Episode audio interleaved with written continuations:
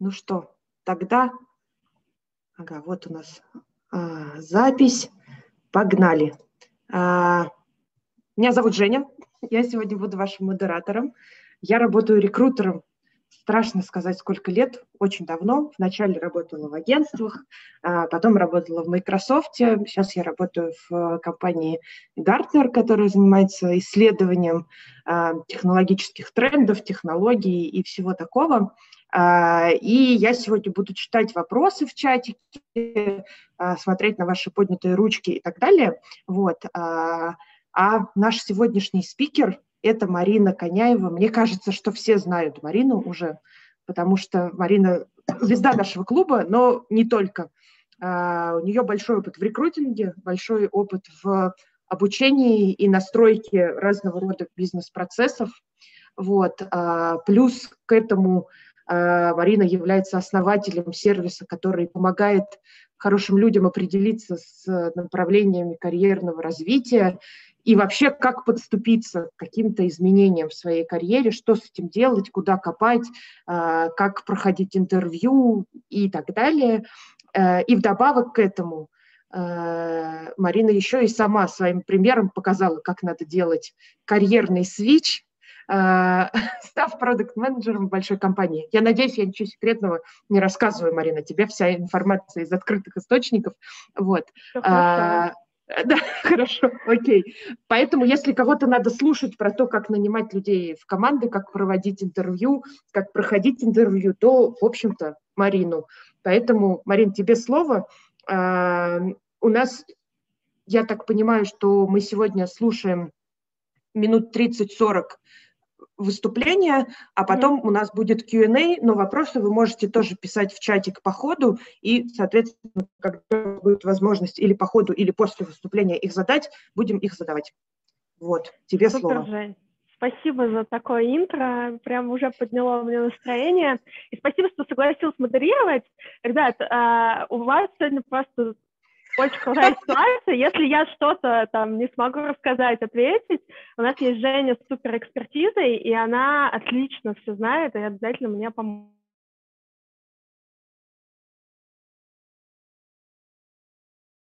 А, я, наверное, оговорюсь, э, что я тут как часто лицо сегодня. Вот. Кстати, забавно, меня сегодня на работе позвали в Клабхаус э, рассказывать примерно то же самое. Я сказала, сори, у меня есть план на вечер.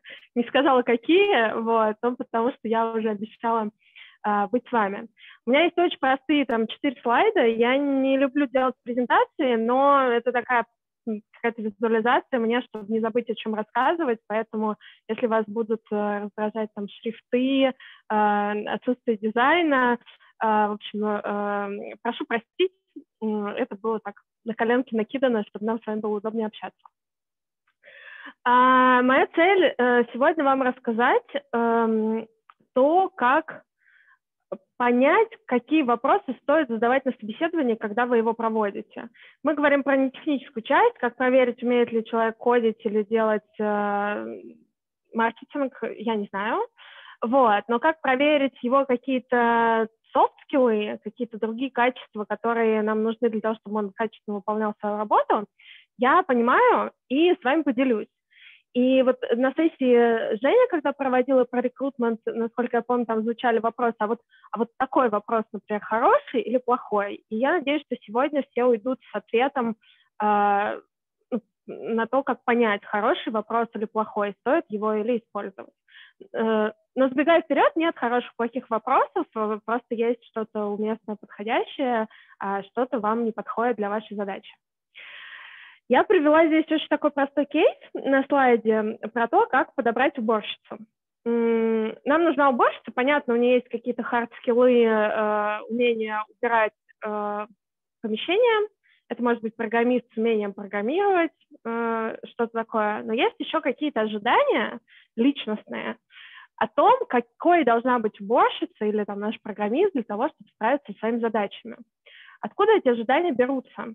Обычно, э, ну, компания смотрит, есть э, уборщица тетя Валя и тетя Маша.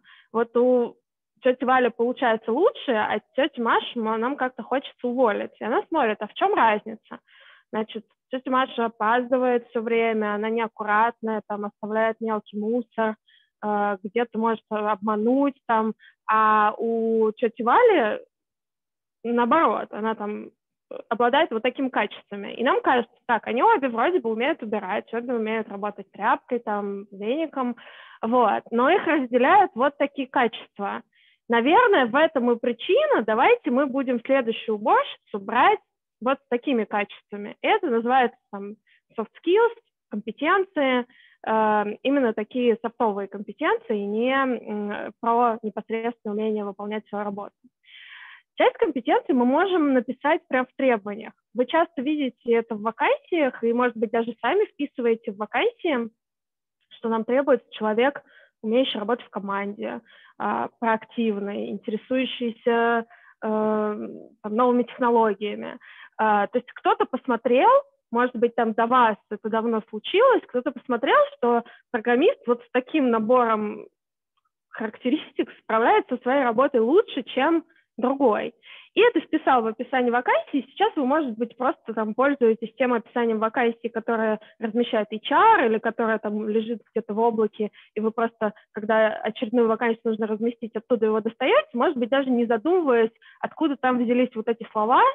Тем более часто эти слова, ну, кажется, что они одинаковые везде, вот, и, ну, просто это пишут там для красного словца, но это не совсем так. Есть какие-то непубличные вводные, когда вы ищете человека, вы не можете написать...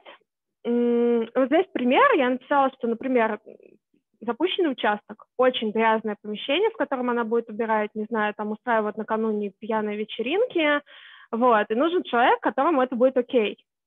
И, например, там какие-то коллеги, ну, например, я не знаю, там все южных кровей э, там, приехали, не знаю, где громкие люди, может быть, в Ростове где-нибудь, они все очень темпераментно изъясняются, и, наверное, человек там тихий, флегматичный, может быть, э, э, там, закончив литературный институт, если его такая судьба постигла, что он теперь работает уборщиком, вот, ему будет это не очень комфортно, но мы не можем написать в объявлении, что нам нужен там, громкий человек. И также в каком-то более реалистичном примере у нас может быть там куча легаси, с которым надо разбираться. Но это, кстати, на грани, ну, там можно, в принципе, наверное, это написать в объявлении, но может быть там, не знаю, очень темпераментный там, продукт, который ставит задачи, и, в общем-то, если люди привыкли к, там, к демократичному какому-то стилю управления, то ему это не очень зайдет. И такие вводные нам тоже надо как-то оценить. При этом мы не можем спросить, там из серии, там, Марья Ивановна, скажите, вы там честный человек? Она скажет, да, конечно. Или мы спросим, там, спросим, вам как там разбираться со старым кодом? Не, ну мне, конечно, нормально. А, у вас старый код, мне, конечно, нормально, мне работа нужна. Вот. А человек не оценивает, что там через три месяца он начнет страдать по этому поводу. Поэтому нам нужны какие-то чуть более сложные, э, хитрые обходные пути для того, чтобы э, вычислить, соответствует ли вот этим заявленным и тем, которые мы держим в голове э, требованиям новый человек.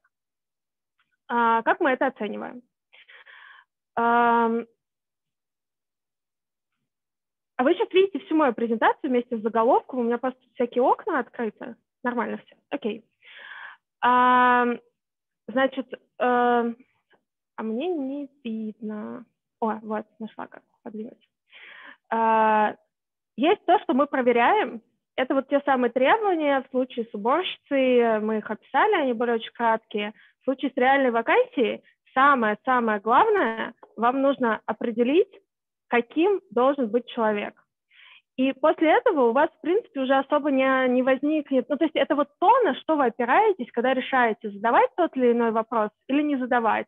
Подходит он или не подходит. А, потому что именно это вы проделали, и дальше просто дело техники каким-то образом это узнать.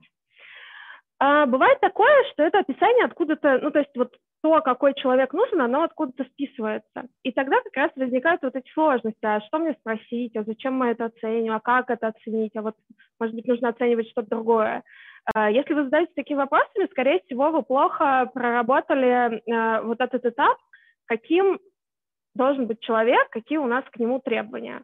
Я однажды попала в забавную ситуацию. Я консультировала человека по поводу позиции продукт-менеджера в Гугле. У меня было открыто описание вакансии в Гугле. И параллельно мне написал человек тоже из клуба по поводу вакансии в какой-то берлинской компании, коммерс какой-то, и тоже продукт менеджмент. И я открываю вакансию, которую мне присылают, и я читаю и думаю, я где-то только что это видела. Вот эти требования, ну, то есть я вижу это не первый раз. Я открываю эти две вкладки, я понимаю, что они прям списали у Гугла. Но либо у них, правда, такое же, такие же требования к человеку, как и в Гугле, либо они не подумали и сами себе осложнили ситуацию. Ну, потому что а как они будут выбирать человека? Вот они на него смотрят. И как им понять, вот это то или не то, обо что им мерится?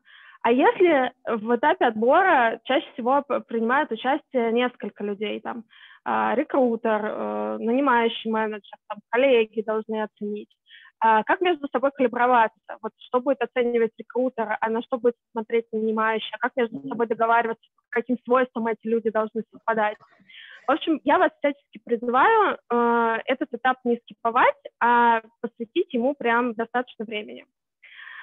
Э, что здесь важно? Что мы должны проверить? По сути, мы должны проверить э, три три блока больших. Первый — это некая общая такая адекватность, а, и здесь вот, когда я написала, что мы там ничего не проверяем, на самом деле мы просто на, на, налаживаем контакт, смотрим, как человек общается, смотрим, как он одет, ну, то есть просто какой-то у нас вот такую на общую адекватность.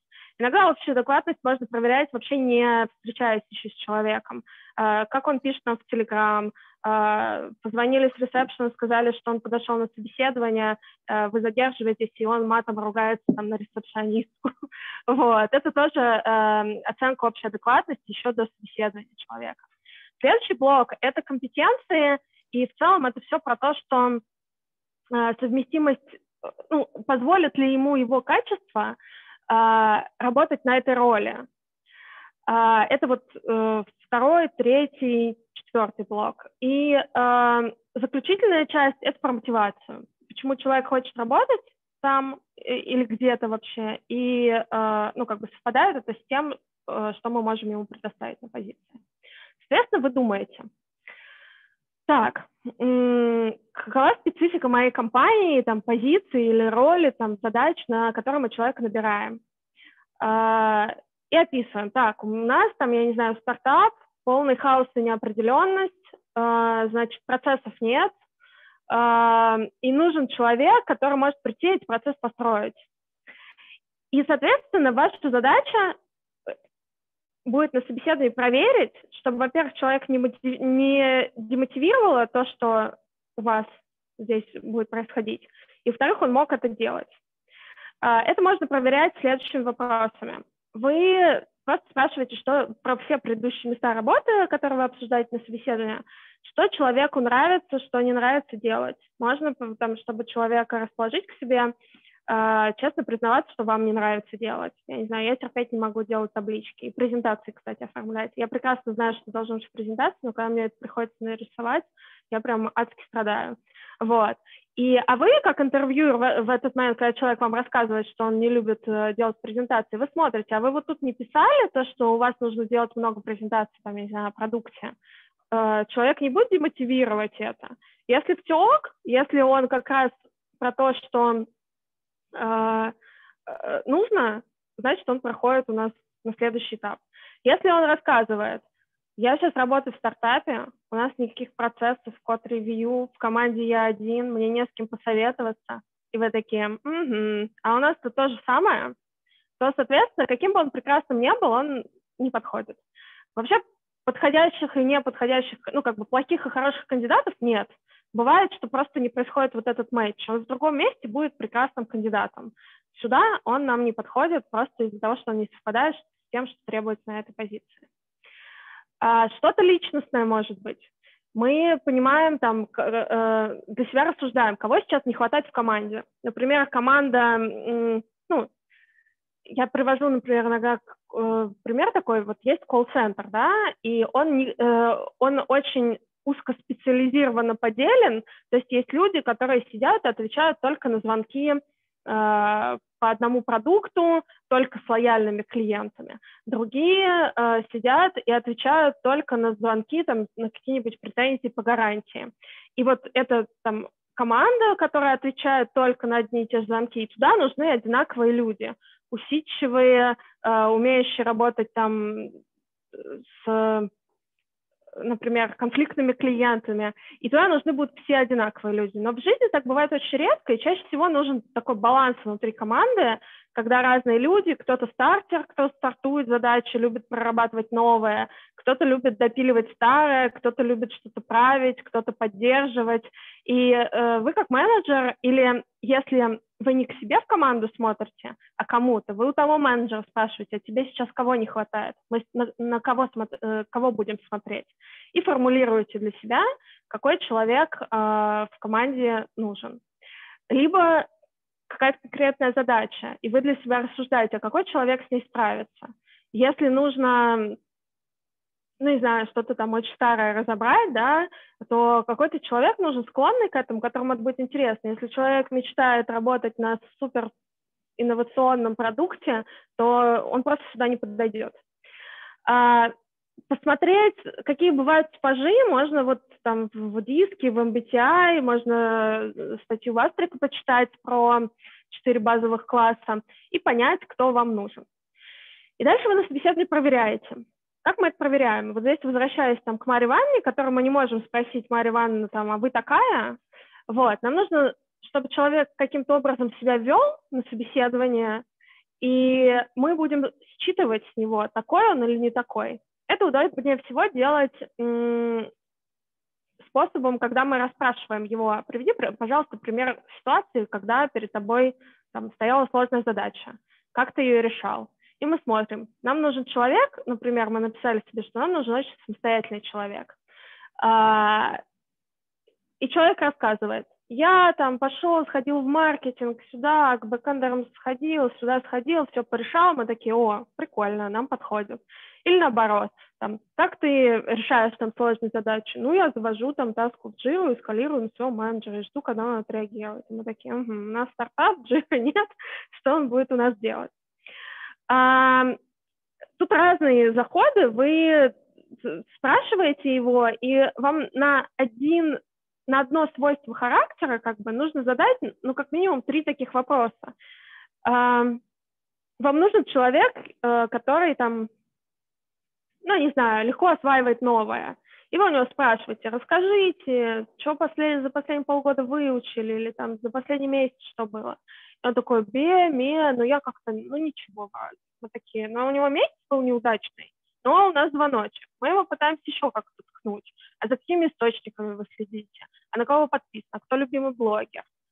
Он раз и рассказал, и раскрылся. Значит, просто вопрос первый был вот неудачный. Вот. Э, поэтому мы задаем там порядка трех вопросов. Вообще методология там интервью по компетенциям предполагает, что не меньше пяти на каждую компетенцию, но, как правило, в реальных условиях, когда мы не HR, мы не можем себе это позволить, и достаточно трех. Заподозрили что-то, угу. Надо еще потыкать человека в эту тему. Нам показалось, я не знаю, что он конфликтный или что он там высокомерный, а у нас такая очень плоская структура, все э, очень демократичные, и кажется, он не вписывается. Давай-ка мы его еще поспрашиваем, а на том месте работы, что была здесь, расскажи. И проверяем. Если человек не может вспомнить ситуацию, то приведите реалистичный какой-то кейс из своей практики случилось то-то, то-то, что будешь делать? Это несколько хуже, потому что ну, человек может что-нибудь присочинить. Лучше, когда он рассказывает о реальной ситуации. Но если он вообще не может привести примеров, то как бы имейте такой запасной вариант.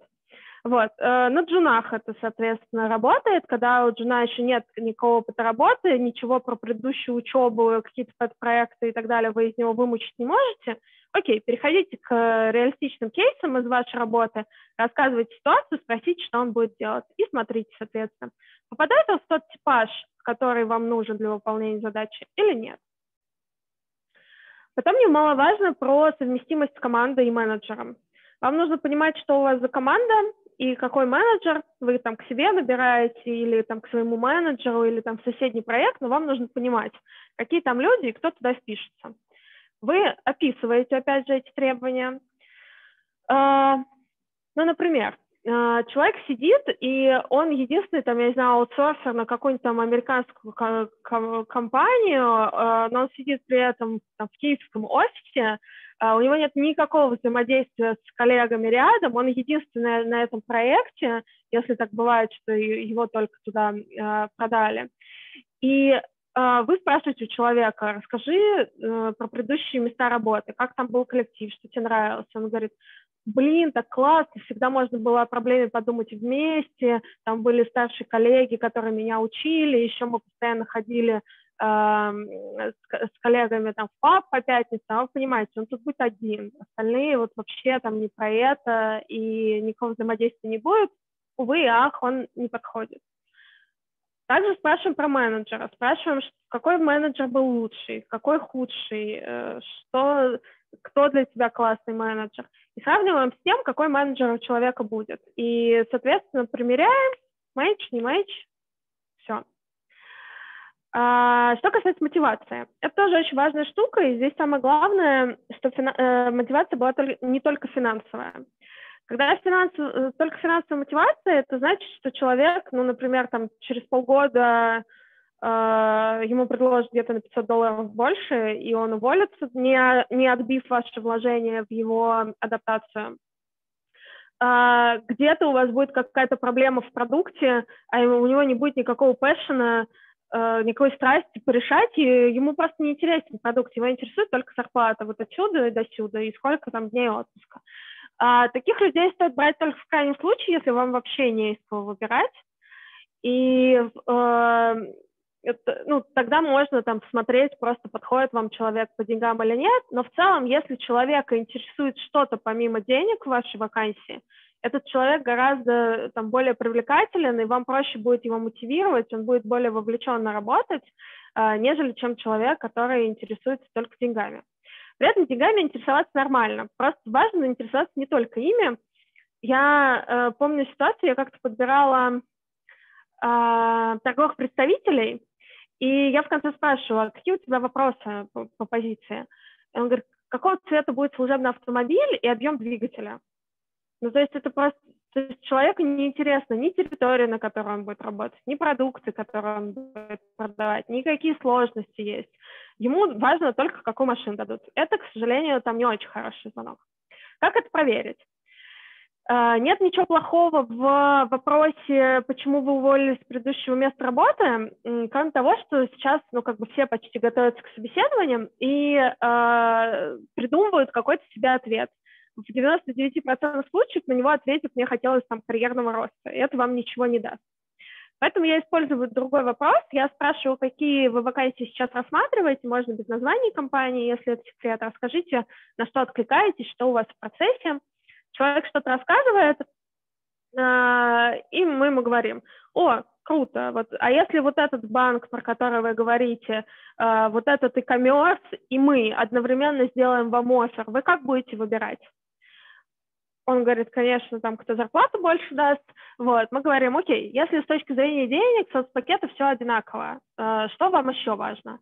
И тут вылезает какая-то мотивация человека, кому-то важно, чтобы продукт был классный, кому-то, чтобы команда была э, определенного типа, кому-то важно, чтобы находилась рядом с домом и где ближе, кому-то ничего не важно, там, кто зарплату больше даст, то, э, тот офер и приму. Это для нас с вами не очень клевая история.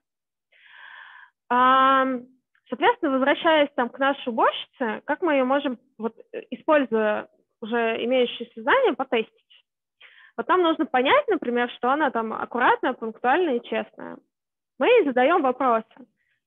Знаю, например, расскажите, пожалуйста, а как у вас там ваши подсобки сейчас организованы? Вот опишите вашу подсобку. Она вам, например, рассказывает. Вот, я захожу, у меня справа там средства для пола, слева э, средства от пыли, в розовых баночках вот это, и вы такие, ну, прикольно, довольно аккуратно все организовано. Похоже, подходит. Ну, по-разному поспрашивали, там порядка трех вопросов на одну компетенцию. Пунктуальность. Например, вы э, по косвенным признакам смотрите, да, она вовремя пришла на собеседование или нет. Обещал вам человек ответить там за, не позднее завтрашнего вечера по опциям для собеседования. Он вам ответил или нет в это время? Э, и вы задаете вопрос, например, это гипотетической уборщице, вы, ну, не знаю, там, расскажите ситуацию, когда вы опоздали на электричку. Она говорит, ну что, я на вокзал там на три часа приезжаю, э, я не могу опоздать на электричку. Мы такие, подходит. Какую-то расскажите ситуацию, где вы ошиблись э, что вы делали. И она рассказывает, я не знаю, там какой-нибудь босса в кабинете разбила дорогую бутылку коньяка, все подмела, убрала, там в журнал вписала, босс поплакалась, денег вернуть предложила. Ну, похоже, там, что честное. Если она там не рассказывает, ну, то есть я никогда не ошибаюсь. Мы такие, м-м, что-то тут подозрительно. Таких людей э, редко бывает. Возможно, ей есть что скрывать, надо ее побольше потыкать. Потом мы спрашиваем, что ей нравится, что не нравится на работе. И она, например, рассказывает знаете, я вот люблю там прийти утром, убирать там, не знаю, ресторан. И вот вчера, если там было там какой-нибудь э, сабантуй, у меня прям руки чешутся, там, не знаю, перчатки натянуть и идти скорее убираться. А вот не люблю, когда вот, я не знаю, там не сезон, лето, все уехали по дачам, на работу все равно отходить, я прихожу, сижу, маюсь там, э, не нравится мне это. Мы такие, ну, наверное, ей вот запущенный участок, где много работы, будет в кайф. Ну и в целом мы смотрим на то, как она себя ведет, как громко она там сама там темпора речь. Там, я не знаю, за время собеседования два человека заглянули в переговорку, спросили, что тут происходит. А, она сама такая вся эгегей подходит. Или она, наоборот, такая тихо, спокойная, и кажется, ее там какая-нибудь часть Маша с соседнего участка задавит своей экспрессией и так далее. И последний слайд. Где вообще брать сами компетенции, да, вот из чего выбрать, э, а что может быть полезно на этой позиции, когда вы определяете требования к своей вакансии.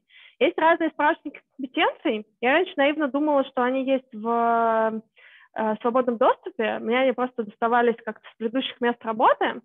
Я погуглила, на самом деле нет, и поэтому там вот первый способ — это спросить в HR, э, есть ли у вас справочник компетенций.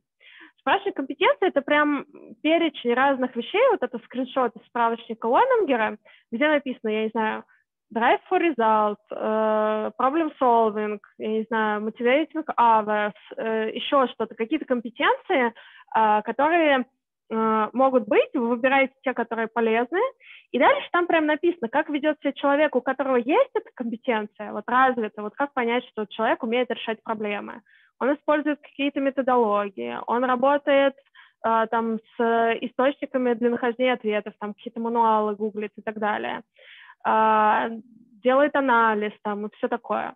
Не развито, если человек вот э, перечисленная в верхней части ведет себя. И на каждую компетенцию есть вот такой справочник. Если вам удастся его добыть в HR, это ну, будет вам большим саппортом при составлении и описании позиции и интерпретации результатов.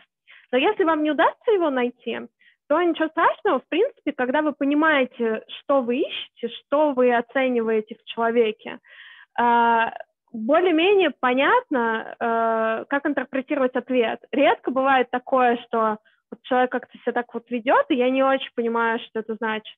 Вот что, ну, как выглядит, то и значит. Ну, то есть редко бы... Нам кажется, что это какие-то очень хитроумное такое поведение, на самом деле прям все очень прямолинейно. Нам нужен человек, который, не знаю, будет брать на себя много э, ответственности, обязанностей, не тот, кто будет работать с 9 до 6 до там, 18.00 ровно по должностной инструкции. И ты вот с ним разговариваешь, с человеком, и спрашиваешь там, а как ты будешь выступать в ситуации, если, я не знаю, там, тим-менеджер дал какую-то задачу, которая там не относится к твоему участку. И человек спокойно отвечает, мне не хотелось бы выполнять чужую работу. Это такой, ну, похвально, но, к сожалению, на эту позицию нам он не подойдет. Вот. Не думайте, что он будет как-то вот супер хитро вводить в заблуждение. Если вы, конечно, на входе не рассказали ему, на что вы будете прям вот четко проверять, и он не подготовился так, чтобы обмануть вас. И что еще важно про компетенции, наверное, в заключении сказать, что их невозможно, по сути, симулировать. Это такие довольно сложные личностные вещи, которые развиваются годами, и они у человека или есть, или их нет.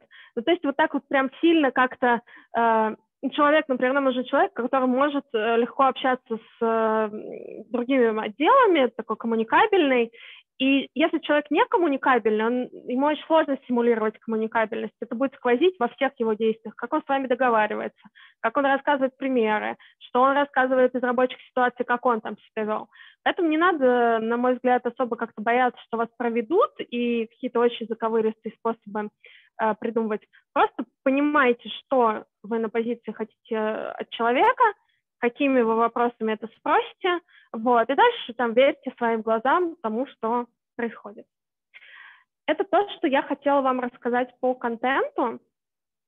А, Жень, что у нас там с вопросами? Так, вот пока я вижу один вопрос в чате, и вопрос как раз в продолжении того, что ты только что говорила, что э, компетенции нельзя симулировать, а здесь вопрос еще про то, э, ну, про такие социально желаемые ответы, да, что если человек э, как бы говорит то, что хочет интервьюер слышать, да, и каким-то образом пытается так именно социально желаемо себя проявить. Если я ваш вопрос, кстати, дорогие слушатели, пересказываю неправильно, поднимайте ручку, я вас размьючу, а, и вы его зададите своим голосом. Ну и плюс сейчас, да, поскольку мы а, переходим уже, я так понимаю, к части вопросов и ответов, вы можете строчить в чатик или поднимать руки э, в э, конференции, я тоже буду вас размечивать. Мне кажется, что социально желаемых ответов, э, ну, сейчас, наверное, камерную мысль скажу, но нет. То есть есть некая ситуация в компании, к которой человек подходит или не подходит. Например, ну, у вас много легаси, и мы спрашиваем, человек готов с этим работать, ну, и мы узнаем, с чем человеку нравится работать, с чем не нравится. Вот какой тут социально желаемый ответ. А если наоборот, у вас стартап, э, но там, там нет легаси, но там еще и нет процессов. Вот какой тут социально желаемый ответ? И, по сути, человек просто рассказывает о том, что ему важно, если он очень хитрый, он пытается угадать, что вам важно, вот. Но в целом люди, если вы с ним достаточно глубоко разговариваете, да, там по три вопроса на компетенцию, вот, э, вы у них выспрашиваете, и, ну, в целом вы поймете, к чему человек склонен, к чему нет. Жень, если хочешь добавить что-нибудь, у тебя большой опыт в этом плане. Я тут, наверное, еще, ну, один момент хочу сказать, что в этом смысле э, имеет э, ну, в этом отношении имеет смысл смотреть на э, еще там пару вещей. Во-первых, это то, как человек ведет себя с разными интервьюерами, то есть в этом смысле абсолютно то, что ты, Марин, говоришь, что как он себя проявляет, да, как он отвечает, подходит нам это, не подходит. Ну и дальше тестировать это на разбеге там, в 2-3 интервьюера, которые могут его по-разному спрашивать, по-разному как провоцировать. Да, если человек э, говорит одним одно, другим другое, то есть там, нам он говорит, что ему важно, чтобы у него в кладовочке был порядок, другим он говорит, что ему как-то пофиг, то вот тут э, мы начинаем подозревать что-то не то, поэтому очень важно еще всегда налаживать взаимодействие и хорошую передачу информации между людьми, которые принимают участие в отборе, и поэтому, собственно, э, в компаниях э, есть ну, там, многоступенчатый отбор. Вот. А вторая вещь про то, что э, как раз имеет смысл смотреть на то, как человек себя проявляет. То есть, э, например, там, Мария Ивановна, насколько вы обучаемы? О, я там каждый день изучаю новые технологии уборки, я супер обучаема. И с одной стороны, мы просим людей рассказать какие-то кейсы, ситуации, о том, как они с этим обходились, а, а с другой стороны мы смотрим, насколько в процессе наших интервью человек эту свою обучаемость демонстрирует. Например, на первом интервью мы ему что-то рассказываем, о компании, ну, может, там не совсем очевидное. А на втором интервью мы спрашиваем, что он понял и запомнил. И если вообще-то ничего, то как бы обучаемость на практике подтверждается меньше. То есть здесь имеет смысл смотреть на а, динамику еще. Вот. Так, ну что, едем дальше. Я начинаю по очереди размьючивать людей, да? Да, Или сейчас я хочу, э, да, э, ремарку еще такую сделать. Ты очень про классную штуку мне напомнила про взаимодействие между разными э, интервьюерами. И часто бывает такая ситуация, что, ну, особенно в IT, когда нанимающий менеджер говорит, я не доверяю своим рекрутерам. Я не верю, я говорю, чтобы они никого не отфильтровывали, прислали мне всех, э, или они присылают мне фигню, и я там какими-то другими способами выбираю. Если у вас такое происходит, это сигнал, что вы плохо брифанули рекрутера. Вы ему не сказали, на что надо смотреть, не дали обратную связь, когда к вам пришел первый, второй, там, неподходящий кандидат, вернитесь на этот этап и наладьте связь между э, э, интервьюерами, и жизнь ваша станет э, гораздо лучше. Заиграет новыми красками. Да. Так, ну что, э, Миша, я тебя первым размьючиваю, потому что, мне кажется, я видела, как ты поднял руку первым, так что сейчас я нацелюсь на кнопочку Unmute. Да, пожалуйста, задавай свой вопрос. А, да, привет, спасибо за выступление, очень интересно. И хотелось бы уточнить вот какой момент. Вот у нас есть вопросы, например, вот на примеры самостоятельной работы. И вот у меня всегда такой гложий червячок сомнения, в том числе из опыта, что вот то ли я там, не знаю, плохо их придумываю, задаю, то ли что-то, но даже там за 2-3 вопроса, вот иногда бывает, человек особо ничего не отвечает, ответами впечатления не производят, но есть перед глазами пару людей там за вот несколько прошедших лет, которых в итоге брали и которые себя хорошо показали, вот просто оглядываясь, да, там назад. Но на интервью этого не было очевидно. Вот я, конечно, подозреваю, что тут серебряной пули нет, а, но, может быть, вот что-то еще вот эту тему можете посоветовать или там рассказать. То есть он себя вел как не самостоятельный на собеседование, вы его все-таки взяли, и он оказался супер самостоятельным челом. Правильно поняла? Так, сейчас мы еще раз попросим Мишу размьютиться, чтобы... Да, я по привычке себя замьютил после задания И все, назад пути нет. Да, да, да. да. Э, ну, э, вот себя же проявить делом на, ну, там, за час интервью довольно тяжело. Мы как раз вопросами пытаемся как-то вот, ну, хотя бы в ответах на вопрос, да, как бы ты действовал или там вспомни, как ты якобы раньше действовал. И вот при этих ответах на вопросы, ну, как-то вот не удалось услышать, да, то есть, может быть, человек не смог себя правильно продать, да, то есть есть о чем рассказать, но не сообразил, да. Может быть, я там как-то плохо вопросы подбираю. Ну вот, вот было такое, да, что человек себя не проявил, но потом хорошо показал. И вот каждый раз на каждом новом интервью я вот опасаюсь, что опять я прогляжу хорошего кандидата а, нужно тебе проанализировать, что ты спрашиваешь, ну, то есть, а, как должен выглядеть человек и какие примеры приводить, если он самостоятелен. Я так понимаю, мы проверяем компетенцию, там, самостоятельность.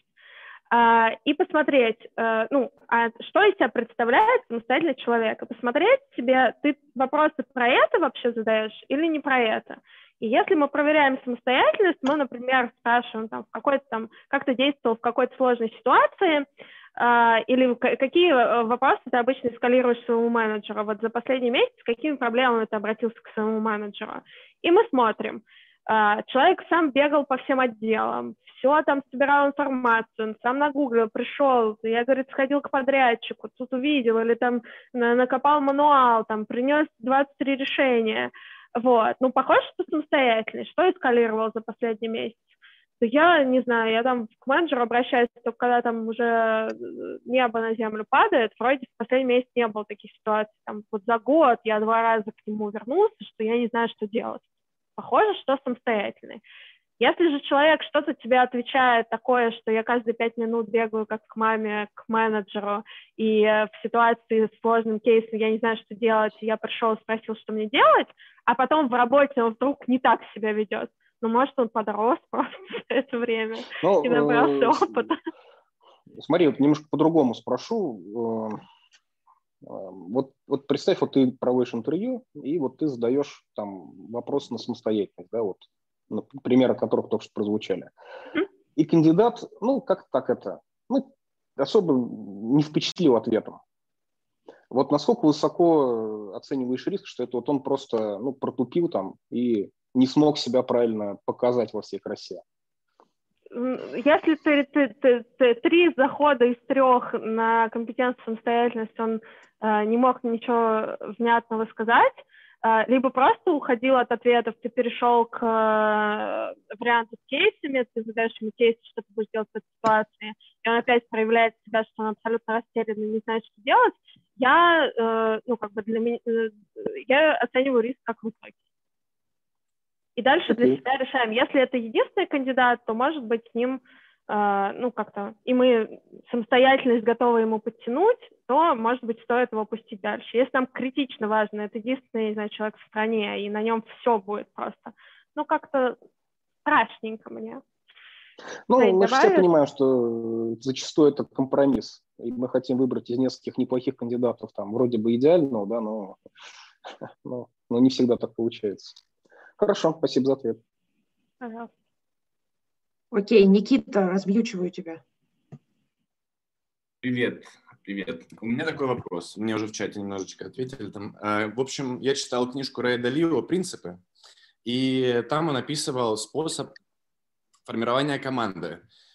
Э, что он делал? Он брал и создавал карточки каждого сотрудника наподобие бейсбольных карточек американских и описывал в них там какие-то сильные стороны, может быть, слабые, скиллы и все такое. И таким образом он имел понимание, насколько его команда эффективна, ну, типа, с высоты птичьего полета, наверное, и каких людей не хватает, каких качеств, может быть, не хватает. Uh, насколько валиден такой способ составления команды вообще, в принципе. И небольшая, небольшая ремарка. В чате сказали, что там был принцип радикальной честности, и что не во всех компаниях такое есть. Вот в таком контексте. Насколько вообще такой способ имеет право на жизнь? Слушай, я не смогу тебе ответить на вопрос, потому что я сюда заявлялась не как э, э, эксперт по менеджменту. Я что-то понимаю, у меня там в жизни было в подчинении две команды, вот, я что-то понимаю, но я не суперменеджер, и, ну, мой такой э, чайниковый взгляд имеет право на существование, если есть время заниматься заполнением этого, если команда может быть достаточно там большая. Если у тебя есть там в подчинении знаю, три человека, то ты примерно просто вот про себя понимаешь, что у тебя происходит, кто тебе нужен, вот. Но с точки зрения там менеджмента как-то покритиковать или наоборот сказать, да, это доказательный э, метод, не скажу тебе. Окей, спасибо. Жень, ты знаешь что-нибудь про это? Слушай, ты знаешь, я тут согласна с тем, что ты говоришь, и я думаю, что по каким-то конкретным частным инструментам судить о, э, об успешности метода и об успешности менеджера часто преждевременно. То есть, может быть, этому менеджеру это офигенно помогает, и он действительно такой написал все это на карточках, и все сразу понял про свою команду, а кто-то и без карточек все сразу понял а кто-то написал на карточках, но ему не помогло, и это такой как бы карго-культ тогда получается, что если мы там пишем на карточках, то мы крутые менеджеры, но не факт, что это к каким-то результатам ведет. То есть в этом смысле, ну, это просто оценка какой-то технологии, которую мне тоже сложно дать. А про радикальную честность, а, ну, это, конечно, интересная тема про то, как ее там делать в организациях и так далее. Я просто только сейчас начала читать книжку про это. Она пока что очень захватывающая, интересная. Вот. Так, ну что, едем дальше. Мне кажется, что Никита самозамьютился. Илья, я теперь тебя прошу размьютиться. Сейчас у тебя появится кнопочка. Привет, привет. Привет, мы тебя слышим. Ага, спасибо большое за доклад. Я теперь думаю, насколько, правда, нужны красивые презентации. А, Господи, собственно... я, Илья, я тебя не узнала, если честно. Ну, какой ты Илья Смирнов? Привет, Илья. Привет, привет. А, у меня вообще, честно говоря, в последнее время один такой основной критерий, да, я думаю, он у многих, это может ли уборщица делать дела. То есть это, в принципе, в, в этом критерии вполне понятен социально желаемый ответ на вопросы, которые ты будешь человеку задавать. Ну вот, например, там, если уборщица дать задание помыть большую комнату на четвертом этаже за неделю, ну, не будет ли она всю неделю отвечать, что все под контролем, а через неделю на проверке окажется, что убраны только стулья там. Или если уборщица помыла системный блок, не будет ли она говорить, что это код? Или уборщица из другого отдела? Вот, то есть и здесь э, как таковой какой-то такой хитренький вопросик, который бы помог это определить, я не придумал. То есть я видел людей, которые успешно проходили этот фильтр, на деле просто сбрасывая всю свою ответственность на других людей, причем люди переходили из нормальных компаний в нормальные компании, они вот просто вот проходили каким-то образом этот HR-фильтр. Вот. И как бы тут еще дополню, даже не вопросом, наверное, таким выводом, что проблема э, в том числе какого-то скептического взгляда на людей, потому что когда ты посмотришь на то, как люди таким образом проходят фильтры, ты начинаешь смотреть на их прошлый опыт, э, в том числе некоторые смотрят и на возраст, то есть, э, может быть, этих уборщиц приучили работать, прикрывая одно место, сочинять отчеты, которые вот в нашем уютном айтишечке, там agile в краме просто потеряются и не будут либо ничего делать, либо постоянно чувствовать подвох. Вот. Слушай, ну тут нужно сначала определить, кого мы ищем. Как должен выглядеть человек, который умеет делать дела. То есть он должен обладать каким-то набором характеристик. Я не знаю, вот сейчас на вскидку, там не, сильно не думаю, он должен э, иметь какой-то ряд заверш... ну, какой-то бэклог, и бэклог живой, ну, то есть если его спросить, чувак, а что ты сделал за последний месяц? Или что ты сделал за вчера? А, сколько ты делал, в зависимости от того, насколько у него масштабные дела? Или сколько проектов ты завершила каких за последние полгода? А, у него должен быть какой-то результат. Потом, а, если нам нужен человек, который умеет делать руками, а не сбрасывать на остальных, нам нужно понять, ну, э, спросить человек, а как ты внутри проекта распределяешь, что ты будешь делать сам, а что будут делать другие? а что, какая зона ответственности обычно твоя. Вот. Я думаю, что если достаточно качественно потыкать, вот, ну, то есть определить, как должен выглядеть, как вести себя, какие компетенции проявляет человек, который, которого мы называем умеющий делать дела, там, может быть, drive for result, компетенции погуглить, то, мне кажется, можно наковырять э, человека, который э, нормально умеет делать дела, не будет месяц. Ну, то есть, а как, э, ну, там, а, когда последний раз факапил сроки, а почему так получилось? И если у человека нет никакого трекера, каких-то промежуточных этапов, то это тоже там звоночек. Вот. Э, как ты понимаешь, что если проект длинный, как ты понимаешь, что все идет по плану? Какие у тебя есть основания так думать? Смотрим, есть ли у него какие-то чекпоинты. Мне кажется, тут вопрос подготовки вопросов. Ну вот смотри, у всех у нас уже, наверное, есть ответ на вопрос your biggest failure. То есть как бы все уже заранее знают, о чем это будет рассказывать. И люди, которые действительно там факапят, они тоже могут вполне себе подготовиться вот к таким вот вопросам, типа, когда ты последний раз факапил сроки, почему, то есть он что-то там каким-то образом сглаживает или придумывает э, те же себе трекеры. То есть э, тут ведь я ну, человек не может понимаю, придумать это? все трекеры, если он даже не имеет представления об этих трекерах и так далее. Очень сложно, как бы, чтобы притвориться крутым, я не знаю, проект-менеджером, тебе надо знать, каков крутой проект менеджер, где он не факапит. А если ты это знаешь, то ты уже немножко крутой проект менеджер. Проще быть крутым проект менеджером, чем им притворяться. Это вот прям сто процентов. Слушайте, ну, ну мне прям нужен еще... список вопросов вот такой, знаете, чтобы... Тут еще знаешь, что важно? А, важно а, проводить интервью так, чтобы это был не просто вопрос-ответ. То есть ты говоришь человеку, ну расскажи ну, да. про свой какой-нибудь факап.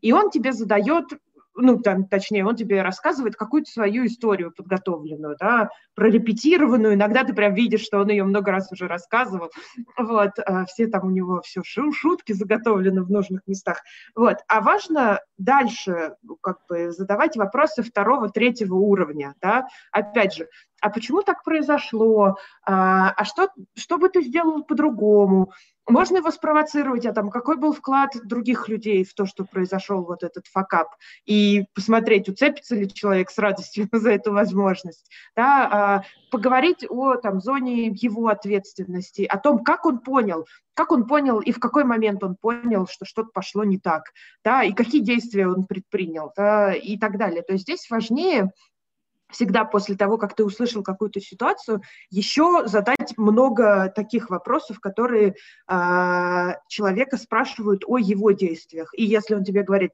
ну, мы провели диагностику, что значит мы провели диагностику? А кто провел эту диагностику? Мы это кто? Он тебе рассказывает, ну, там я и двое коллег. А как вы распределяли задачи между собой? То есть э, вообще сложно придумать на ходу такой уровень детализации, до которого мы докапываемся.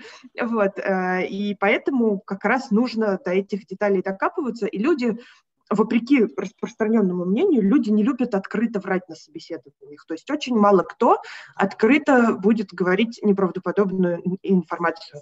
Поэтому здесь задача ну, как бы хорошо и правильно задать много уточняющих вопросов. Вот. Спасибо. Спасибо.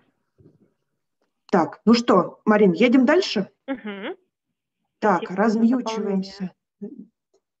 Так. Кажется, получилось. Да, ага, слышно. А, да, меня зовут Саша. Вот, у меня есть э, два таких вопроса, и ну, один из них такой более-менее кейс. Вот, про людей, которые вроде как не любят открыто врать и вот это вот все. А, были у меня фейлы на эту тему. С блеском просто проходили люди собеседки, отвечали на вопросы, копаешь сколько угодно, а, вранье сходится один в один, а, заданное в начале собеседования на вопросы и в конце собеседования. По итогу получается что, что вышел, на второй день забухал. Но ты его проверял на именно алкоголизм? Ну, как бы на уровне ответственности, на все вообще. То есть вот, ну, как бы Взять просто и забухать и не прийти на работу – это полная безответственность. На вопросы на тему уровня ответственности и так далее он отвечал просто прекрасно. Но это то, понятно, что у человека какая-то такая приличное отклонение, плюс э, дикий талант помнить все, что он говорил, и не отклоняться от курса. Вот, то есть я думаю, он и детектор лжи, и все обманет вообще нафиг. Вот, и... Ну, а... эм... Вот, Смотри. есть ли какое-нибудь управа на них, потому что эй, я боюсь уже, у меня это уже не первый случай. То есть за послед... рекомендации, например, если мы говорим вот, да, про за последние алкоголизм... два месяца, я за последние два месяца я начал уже просто вот ко всем э, стучаться и референсы уже спрашивать прям детально, даже не у одной компании, у двух-трех мест. И все Но... говорят, что все окей, а человек потом все равно уходит запой. Не-не-не, естественно, что на прошлых местах работы, особенно если он оттуда ушел там через э, там меньше года, там говорят, что не все окей. Просто мы раньше этим не особо интересовались. Ну, как бы, блин, ну, что за фигня, когда ты берешь айтишника как бы на... Я понимаю, дворника там набирать, у него алкоголизм может быть от безысходности. Но айтишнику, которому ты платишь там 200 э, плюс кило, набирать, и чтобы у него с алкоголем были проблемы такого прям адского характера, это прям было для меня сюрпризом. И здесь вот вопрос, то есть между тем, а, насколько дешево составлять вороночку и них всех прогонять, и между тем, сколько времени занимает а, отбор вот такой вот супер пристальных кандидатов, то есть пойти спросить там референсов у всех, найти контакты в каждой компании, там, чтобы тебе еще честно ответили. То есть это все занимает времени прям очень-очень много. И Смотри, если, я если какие-нибудь способы, вопрос. то есть не тратить на это дико много времени и денег, но при этом, э, чтобы достоверность избавления от таких случаев была приличной. Ну, э, ты хакнул, ну, как бы ты нашел способ, да, если мы говорим именно о проблеме алкоголизма и других вот, э, из воровства, там, обмана и чего-то еще, э, ты редко можешь это понять именно на собеседовании, а, чаще всего это реально проверяется референсами. И дальше, чтобы не тратить много времени на референсы, они собираются только на финалистов. То есть человек, ты готов ему уже делать офер, и ты понимаешь, что как бы, ну, ты, он у тебя уже во всем остальном окей, у тебя только вот здесь есть сомнения. А типа развернуть воронку? Э, ну, э, у тебя просто нет смысла тратить время на всех. И, во-вторых, ты сам не ищешь никакие кон- контакты. Э, ты спрашиваешь у него, с кем, э, с кем можно пообщаться внутри компании и по всем местам. То есть ты, э, окей, с этого места нельзя, на предыдущем месте, на предыдущем и на предыдущем. Проси прям список по всем пяти местам. Если он говорит, тут не дам, там не дам, а вот тут только мой друг Вася может, и тут Пастрик появился на видео, это совпадение, может за меня поручиться, то, ну, это подозрительно. Говори там, давай все-таки как-то мы пообщаемся с кем-то еще. Если человек от, уходит от референсов, то все, как бы, всего доброго. И ты будешь тратить сильно меньше времени на это, э, собирая референсы только вот на таких людей. Mm-hmm. Ну, кстати, да, ничего так. Так, еще один связанный вопрос э, про нечестности. Давай. А, про нечестности со стороны а, рекрутеров. Вот первые самые слайды, они меня немножко возмутили, что есть какие-то скрытые вещи, которые ни в коем случае нельзя сообщать.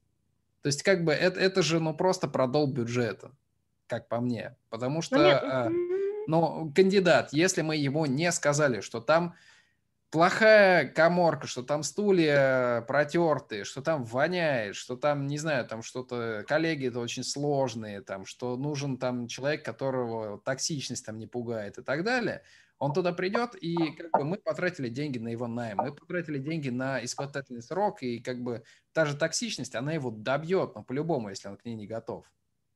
Зачем? Ты же это проверяешь на собеседование.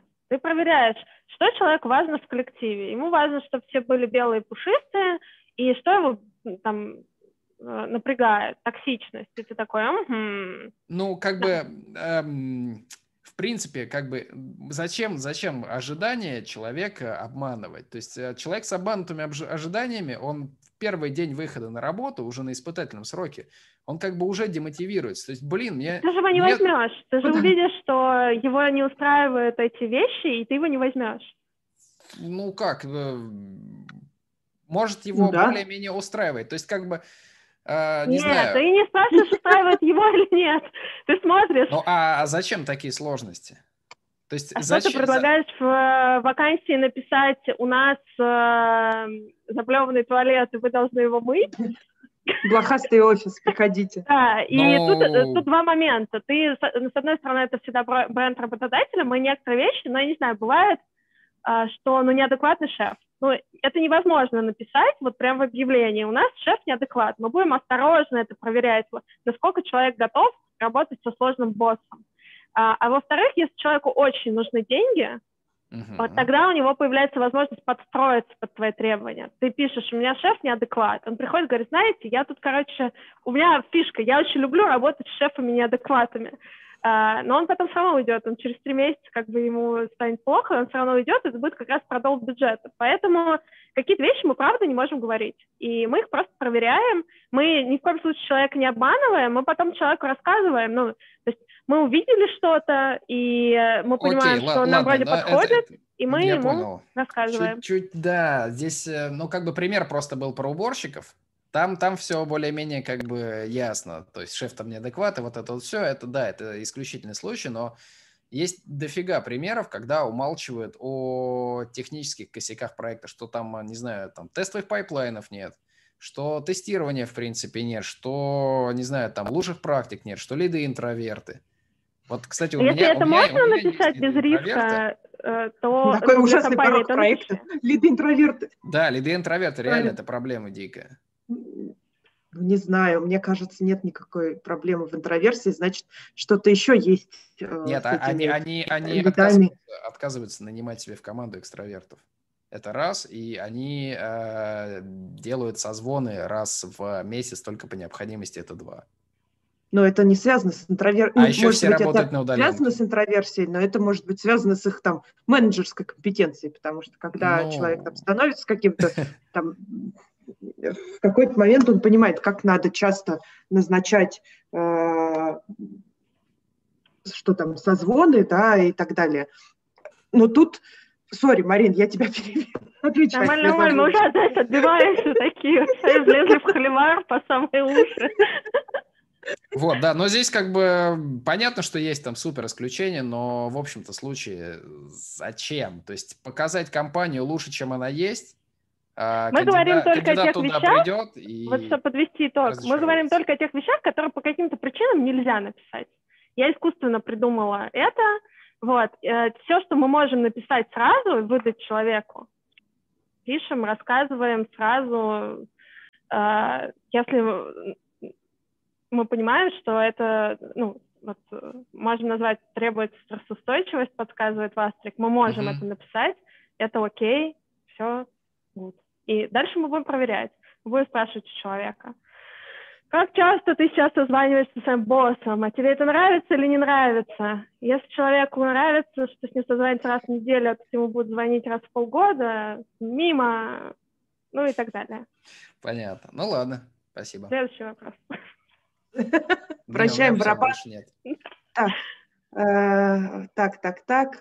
Сейчас, Миша, мне кажется, если я тебя размьютила Да-да-да, у второй меня- раз, как раз, да-да-да. да, есть, давай.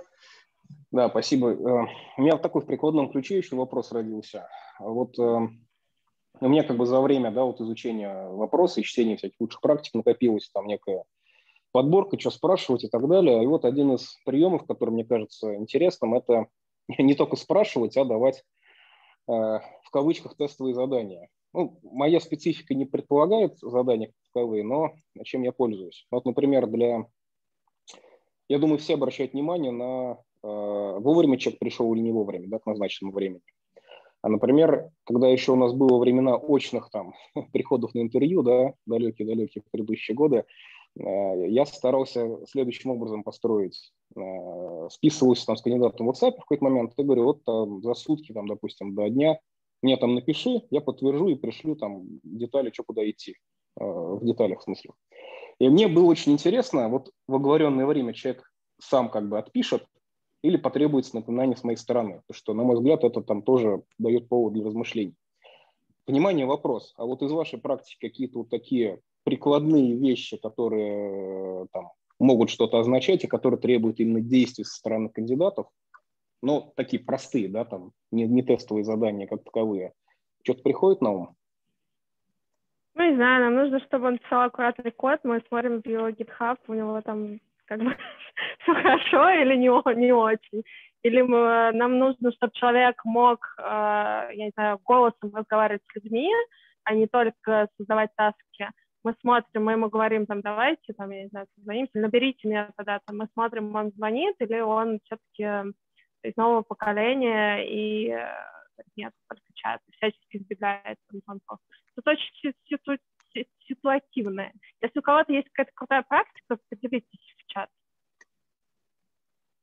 У меня были наблюдения из моего найма э, сейловых людей, то есть я много нанимала и нанимаю э, всяких корпоративных сейлов, то есть людей, которые э, развивают бизнес, там, софтовый, сервисный и так далее. Вот. И по моим наблюдениям, самые сильные кандидаты, когда им даешь выбор по времени, а, ну вот, например, сегодня четверг, да, я говорю, дорогой кандидат, мы можем с тобой встретиться в пятницу, можем в понедельник, а можем в среду на следующей неделе. И почему-то самые лучшие кандидаты всегда выбирают самую ближнюю опцию. Вот. И они всегда говорят, давайте быстрее, что тянуть. Вот. Но я понимаю, что это, наверное, там меньше релевантно для там, айтишников, для разработчиков, больше Да, не, не, релевантно для мне, например, для спасибо, да, это интересный пример. У меня просто как Да. раз не программисты, и там GitHub нет, который можно посмотреть. Да. Ну вот А, я вижу, что реально интересно. они всегда говорят, самый ближний вариант. И они такие, знаете, quick to action. И э, было даже какое-то исследование, что э, скорость применения новой информации, э, она очень сильно оказывает влияние на такой, ну там, в широком смысле, корпоративный успех на, для работы в больших компаниях, всего такого. Вот. У меня на эту тему, если есть еще полсекунды, э, есть тоже интересное наблюдение, правда, к интервью оно мало применимо. Э, Вот если у человека, есть у человека в подписи в электронной почте его мобильный телефон или нет? Вот из моей практики те, кто не ставит свой мобильник в подпись, как правило, это означает, что они не особо хотят, чтобы их там долбали там, в поисках решения вопросов и прочее. Поэтому те, у кого телефон стоит, в моих глазах это более потенциально интересные контакты. Ну все, спасибо.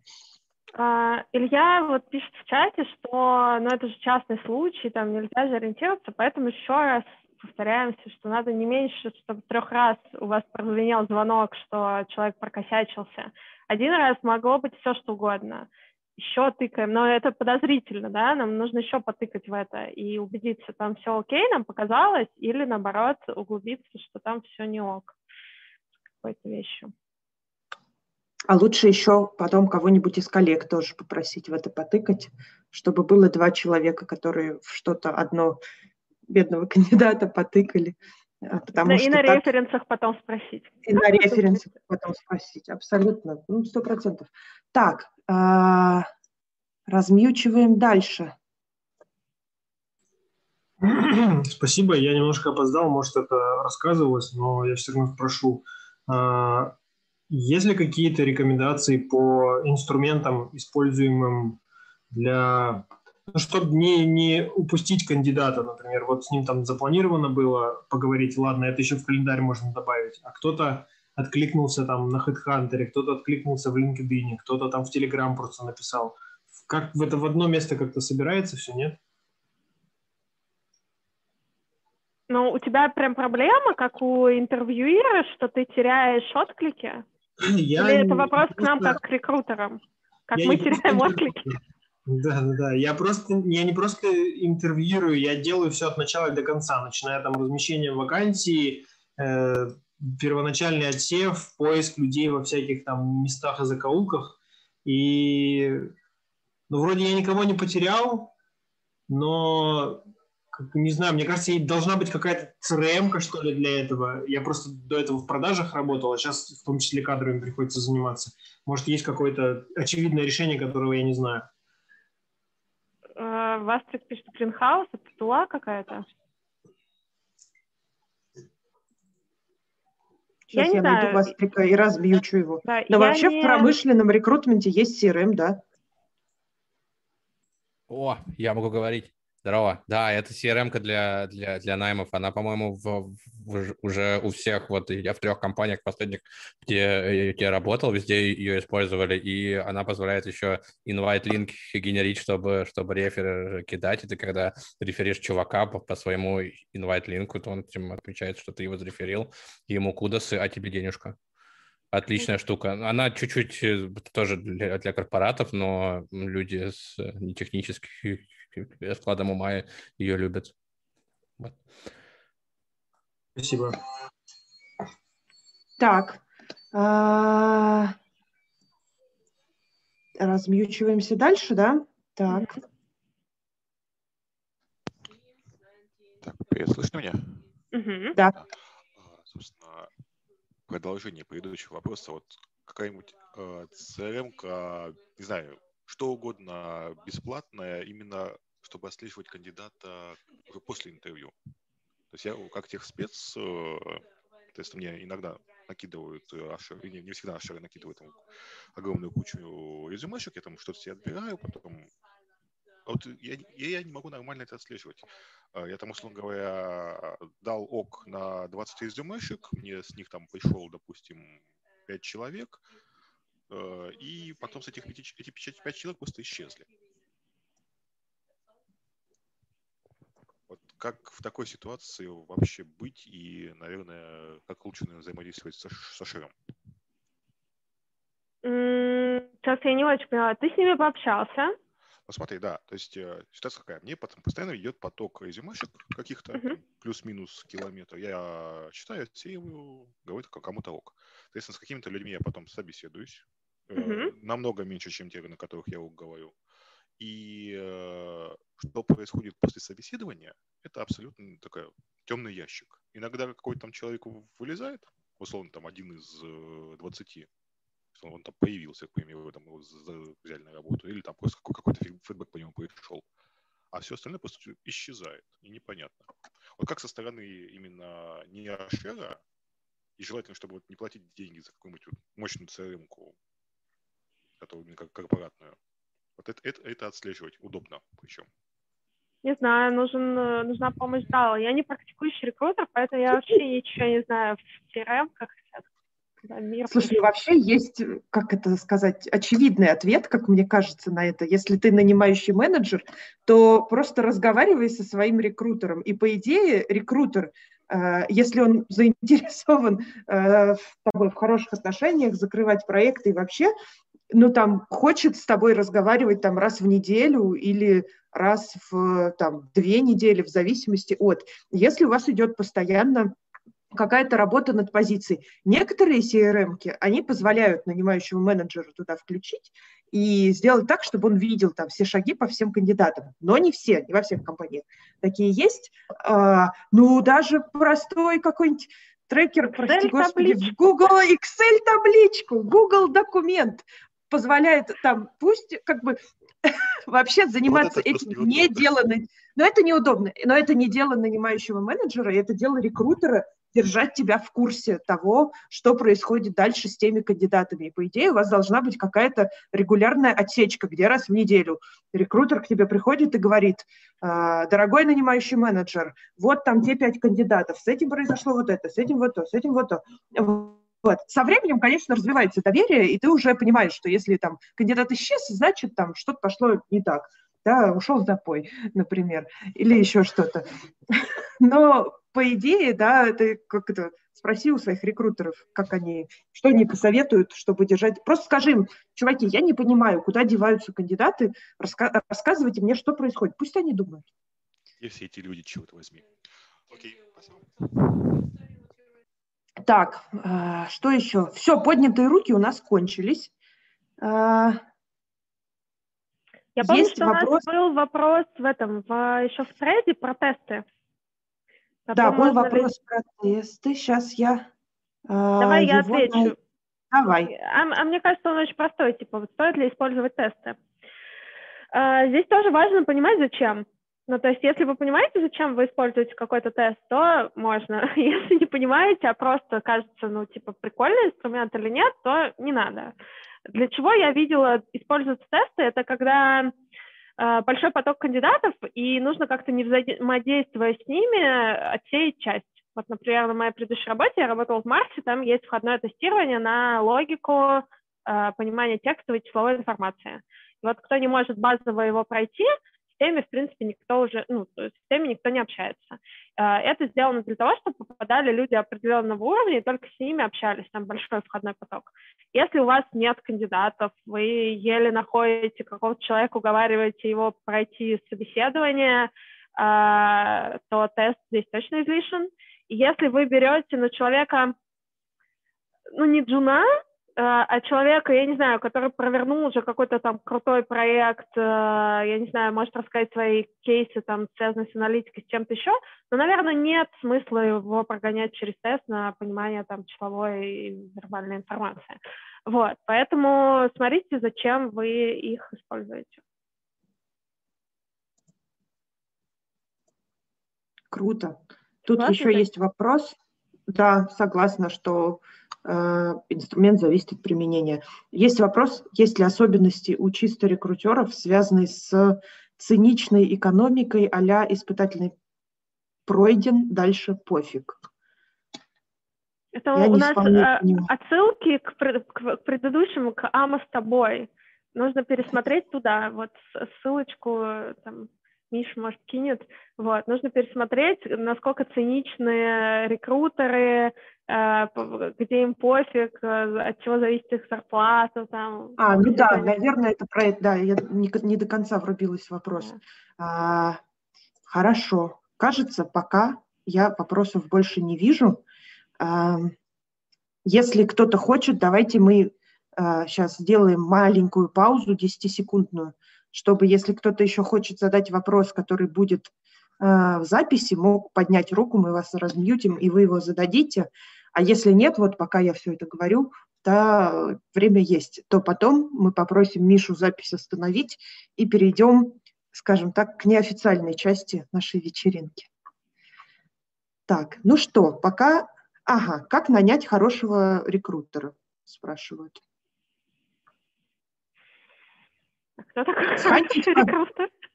Схантить кого-нибудь, кто вас хорошо нанял куда-нибудь. Ну, попробовать посмотреть, да, человек с, с опытом, ну, вам кажется, где есть какие-то хорошие рекрутеры, и дальше, ну, вот описать, кто такой хороший рекрутер, и тыкать его, ну, вот по всем расскажи сложные ситуации, про то, как ты нанимала. Вот если нам нужен будет вот такой чувак, мы сейчас как раз его полгода не можем найти, а что ты будешь делать в этой ситуации, там, а как ты общаешься с заказчиком, рассказываешь, ты куда исчезают кандидаты. Ну, в общем, ну, как бы вот тыкать во все, что вам кажется важными свойствами хорошего рекрутера. Угу. Так, есть еще у нас поднятая рука Виктория. Вращайте барабан.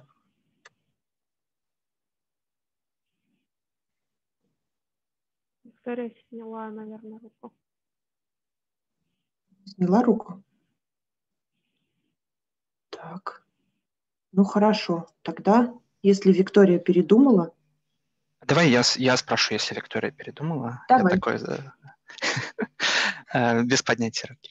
Эм, У меня вопрос, на самом деле, очень эм, такой банальный. Как вообще подходить к интервью с людьми, которые никогда не проходили интервью или, или вот прошли, не знаю, там одно или два. Э, То есть они вообще не в курсе, как это бывает. Да, но у меня специфика, понятно, что у меня там студенты, условно говоря, которых мне надо нанять э, в качестве PhD-студентов, но они никогда в жизни не работали. И это вот буквально первый раз, когда там, или второй раз, когда они разговаривают с кем-то в формате более-менее интервью.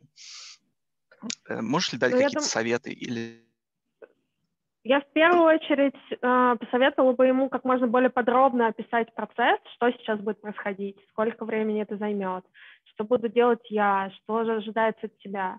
Ну, условно, наша встреча займет час. Я тебе сейчас задаю вопросы о твоем опыте там, в течение 30 минут. Старайся, пожалуйста, приводить конкретные примеры. Потом у тебя будет время, когда ты сможешь задать вопросы. В конце я тебе расскажу о позиции. А, окей ли ты с таким планом, если у тебя, ну, то есть по, по максимуму позаботиться, чтобы он понимал, что будет происходить. Ну и дальше просто по процессу идти, если где-то ты понимаешь, что он делает что-то не то, то как-то просто его попро- по- поправить, ну, там, я не знаю, там, а можешь, пожалуйста, на конкретных примерах там говорить, И, там, или э, не можешь привести пример, например, из э, работы, потому что у тебя еще мало, а вспомни, может быть, из учебы, из твоего дипломного проекта что-то было, но как-то с заботой и по максимуму постараться ему помочь. Жень, добавь что-нибудь. Из Мне лайфхаков. кажется, что это вообще самая крутая ситуация, потому что эти люди еще не научились, э, у них не промыты мозги всякими э, странными курсами, как проходить интервью. Вот, они еще не думают о том, что надо тебе говорить, чтобы понравиться, и с ними можно еще как с нормальными людьми разговаривать. Вот, и это, как правило, освежающий такой experience. Поэтому вот да, я думаю, какой-то хороший создавать заботливый setup, как Марина говорит, ну и дальше уже просто с ними беседовать. А, так, у нас есть еще две поднятых руки. Мы ответили на твой вопрос, Миш? Подай нам знак, да? Хорошо. А, Две поднятых руки. Есть Виктория в чате. Я прочитаю сперва вопрос Виктории, что он про ассессмент-центры. А, Наблюдать за кандидатом в смоделированной ситуации, когда мы кандидату моделируем какую-то задачу и наблюдаем прям по ходу, как он ее решает на ассессмент-центре, насколько это применимо в IT для разработчиков, аналитиков и так далее. Мне кажется, что здесь два аспекта. Первый аспект, что это реально сложная история. То есть, чтобы нормально провести ассессмент-центр, должны быть правильно сделаны кейсы, скорее всего, купленные у научного института, там, SHA или еще кого-то, чтобы э, э, в поведении над их решением человек реально мог проявить компетенции. Во-вторых, должны быть асессоры э, сертифицированные, то есть чело- э, люди должны понимать, как смотреть компетенции, какие проявления компетенции, потом обсуждать. Э, Эти люди обычно, ну, как бы их нужно учить, поддерживать их компетентность, собирать на целый день ради того, чтобы это оценить. В общем, это такая довольно сложная махина, и, ну, если нет огромного HR-отдела, который может этим заниматься, ну, я бы с большой осторожностью. То есть сделанный на коленке ассессмент-центр – это немножко такой карго-культ. Если есть возможность поставить это круто, ну, вот, например, в Марсе есть ассессмент-центры, э, через них проходят все специальности, окей, гуд, но это прям дорогое удовольствие. А второй момент, насколько кандидат готов в этом участвовать. То есть если у вас какой-то такой, к- когда мало на рынке людей, забыл слово, э, дефицит точно а, людей, и вы таким говорите, чтобы к нам пройти в компанию, вот у нас, значит, полнодневный э, assessment центр, за неделю мы вам даем э, подготовьте презентацию для подготовки. И Говорит такой, да, кому я видал этот assessment центр, пойду в место, где попроще. Я в IT чаще встречаю ситуации, когда многоступенчатое интервью, когда есть несколько технических частей, и, в общем-то, вот задания, которые там, я не знаю, эти алгоритмы или какие-то задачки, это же тоже, по сути, assessment центр. Там же не столько смотрят на то, как ты решил, ну, на ответ задачи, смотрят, как ты ведешь себя, как ты взаимодействуешь с людьми, э, задаешь вопросы, анализируешь задачу, задаешь уточняющие вопросы, э, ведешь себя в случае, если ты не можешь решить, как ты перебарываешь этот стресс там и провал. Вот, и они прям смотрят, так, коммуникабельный, требования собирать умеет, в панику не впадает, стол не переворачивает, если у него ничего не получилось, и оценивает вот нужные компетенции. Это, по сути, тот же assessment, вот, только более принятый в айтишке. Ну, Facebook можете позволить. Ну, то есть, ну, как бы компании, которые ну, к, к которым стоит очередь, они могут максимально сложный процесс сделать, и они ничего не потеряют. Окей, спасибо большое. Так, едем дальше. У нас Илья Смирнов опять. Да, да, да, это опять я. А, я хотел задать вопрос, которым, ну, типа, так полирнуть в конце эту всю тему, вот, но после меня еще одна поднятая рука, ну, ладно, в общем. А, вопрос такой, то есть мы здесь сейчас говорим, как э, найти хорошего кандидата, какие вопросы ему задавать. А, такой, такой вопрос, а как не продолбать хорошего кандидата своими многоуровневыми вопросами, которые могут его там напугать или какие, какая-то слишком, слишком дотошность, слишком какие-то э, слишком прямые вопросы задаем и так далее. Делать э, адекватное количество этапов. Ну, наверное, примерно три этапа — это ок, потому что ну, кандидату тоже нужно немножко понять, э, что за компания, вот здесь он познакомился с рекрутером, здесь нанимающим, здесь там с кем-то VP или с командой, и это норм. Когда человеку после первого собеса делают офер, он тоже не очень, может быть, понял, что еще произошло. Это первый момент. Ну, то есть, если вы сделаете шесть этапов, то человек должен быть очень замотивирован, чтобы всех пройти. Второе – это не растягивать по времени. Если вы можете этапы ставить каждый день, ставьте каждый день, если кандидат ок. Если вы месяц или еще прекраснее полгода растягиваете эти этапы и не отвечаете по миллиону лет, то как бы тоже, скорее всего, человека потеряете. По максимуму объяснять, что происходит у нас с вами будет три этапа, здесь мы будем там технически такой секой, мы собираемся между этими этапами делать перерыв не больше там трех дней, вот здесь у нас нанимающий будет в отпуске, э, там, к сожалению, неделю придется подождать, но человек понимает, что мы не пропали, а э, ну, под такие обстоятельства мы его предупредили. И мы вам после вот третьего этапа по максимуму у нас там, не знаю, сутки уходят на согласование оффера. Вот, вот так у нас выглядит процесс. И по максимуму, соответственно, гнать это. Если мы понимаем, что кандидат вау, э, нанимающий в отпуске, но нам прям вот надо, ну давайте нанимающего добывать из отпуска по мобильному телефону. Вот. Э, да, Вастик подсказывает, что надо сразу там, ну, какие-то, может быть, этапы скипать. Кого-то можно объединять, там, я не знаю, вице-президента с этим, с э, нанимающим, всех вместе собрать и по минимуму сделать этап. В общем, смарт-процесс какой-то. Да, спасибо. Если говорить конкретно про а, одно отдельно взятое нетехническое интервью, где мы своими многоуровневыми вопросами пытаемся э, выяснить, может человек там делать дела, не продал бы ли он задачи, если он продал бы, то вовремя ли говорит, вот как э, Евгения говорила, что э, задаем, задаем, задаем, люди врать долго не могут. Ну, я вот в какой момент нужно в какой момент нужно остановиться и перестать Час. уже. Тебя ограничивает час времени. Нет, ну я могу одну тему продолбать, а, могу одну тему долбить его час, и я думаю, он очень устанет просто. Ну. Нет, тебе нужно за час проверить все важное для тебя. А, ты глубоко ковыряешься там, где есть сомнения, но в целом ты должен уложиться. Если ты где-то что-то там на своем уровне не понял, ты на следующий уровень говоришь, ребят, что-то, короче, вроде нормально, но вот здесь там смотрите повнимательнее, и мне не хватило времени э, ковырять не уходить ни в какие личные вопросы, там, беременности, мужья, ну, то есть вести себя очень этично, вот, но за час, на мой взгляд, задолбать человека невозможно. Если человек за час раздражается, что вы ему задаете какие-то нетехнические вопросы, почему меня не сразу не отвели к техлиду, а у него что-то с софт-скиллами, надо на него как бы осторожно посмотреть. Может быть, он нам не подходит, вот просто вот по своему такому поведению. Да, вот под пиво классная тема. Да, согласен. Спасибо. Так, хорошо. Следующий вопрос. Всем привет. Мне вопрос, наверное, даже скорее или э, комментарий к Мишиному вопросу. Э, Миш, тут э, такое дело, я так понимаю, тебе надо набрать студентов, например, на какую-то работу. Да?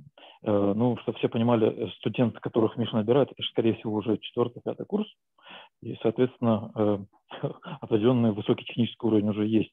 Тебе, скорее всего, придется тогда или надо бы расспрашивать его между делом эти классические вопросы. Что он знает, что он ожидает от вашего проекта? Э, между делом, возможно, задать вопрос, как он отнесется к тому, если придется несколько недель над банальными или не банальными, длительными математическими вычислениями, выкладками, всем этим преобразованием. Э, задать еще какой-нибудь вопрос такой о трудностях работы и пардон, у меня как уменьшитель ситуация. И э, Потом, возможно, э, есть смысл э, обратить внимание на то, как люди на это реагируют, на то, как они, что они знают о вашем проекте. И классический вопрос, что они ожидают от вашего проекта. Как бы это ни было, мне кажется, студент в этом отношении даст тебе понять, подходит он тебе или не подходит.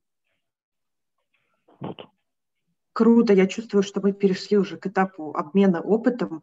А, Марина, у нас прошло полтора часа вот. А, как тебе еще ок? У нас есть еще одна поднятая рука. А дальше, У меня я ок, думаю, давайте можем... возьмем последний ок? вопрос, и потом Мгм. выключим запись, я скажу за водичкой, и мы сможем а, болтать. Окей. Последний вопрос в студию. Маленькое уточнение э, по предыдущему вопросу. Э, Час времени на собес это имелось в виду э, только на софт-скиллы или м- м- смиксирован- смикшированы, когда там есть и какой-нибудь технический специалист? Не-не-не, на, на нетехническую часть, вот когда нам нужно поспрашивать человека по опыту. Это может быть на разных этапах. Если есть э, этап Простите, рекрутера, Э, то По, по- по опыту какому имеется в виду? э, ну, когда мы спрашиваем о его кейсах на компетенции, а- о предыдущем опыте имеется в виду. Если нам важно, ну, ну, нам почти всегда важно понимать софт-скиллы человека. Просто, ну, не, не, не всегда мы это делаем, и нужно выделить время на то, когда мы с ним об этом разговариваем. Это могут делать там разные люди, э, и, может быть, там, например, я просто не набираю программистов, но в, в моем мире это может спрашивать либо HR на развернутом интервью, то есть не рекрутмент, такой чек, когда мы первый раз там созвонимся с человеком на 15 минут, вот, либо нанимающий менеджер, а, либо какая-то часть вопросов там разносится, там часть на cultural fit, куда-то там кто-то большой босс какой-то задает эти вопросы. Но в целом могут получаться посвятить со- софт-вещам, это нормально. Окей, просто в моем опыте обычно, когда с точки зрения э, собеседуемого, э, получалось, что вот э, очень часто пытаются в этот час уложить и часть технички, и часть софт-скиллов, и там оп, предыдущий опыт работы. Там как можно, там, на три часа можно рассказывать. Так смотришь, потом, я, а, как- а как вот за час все это успеть? Нет, Очень это должны сложно. быть отдельные этапы, да. У Фейсбука, по-моему, вот я смотрела их гайд, у них из серии там первый чек, я не знаю, там два вопроса на софт-скиллы, потом там про техническое, потом чисто техническое, потом чисто не техническое, потом там еще что-то. Ну, то есть это прям отдельные а, штуки. Ну что, тогда Круто. вы- выключаем?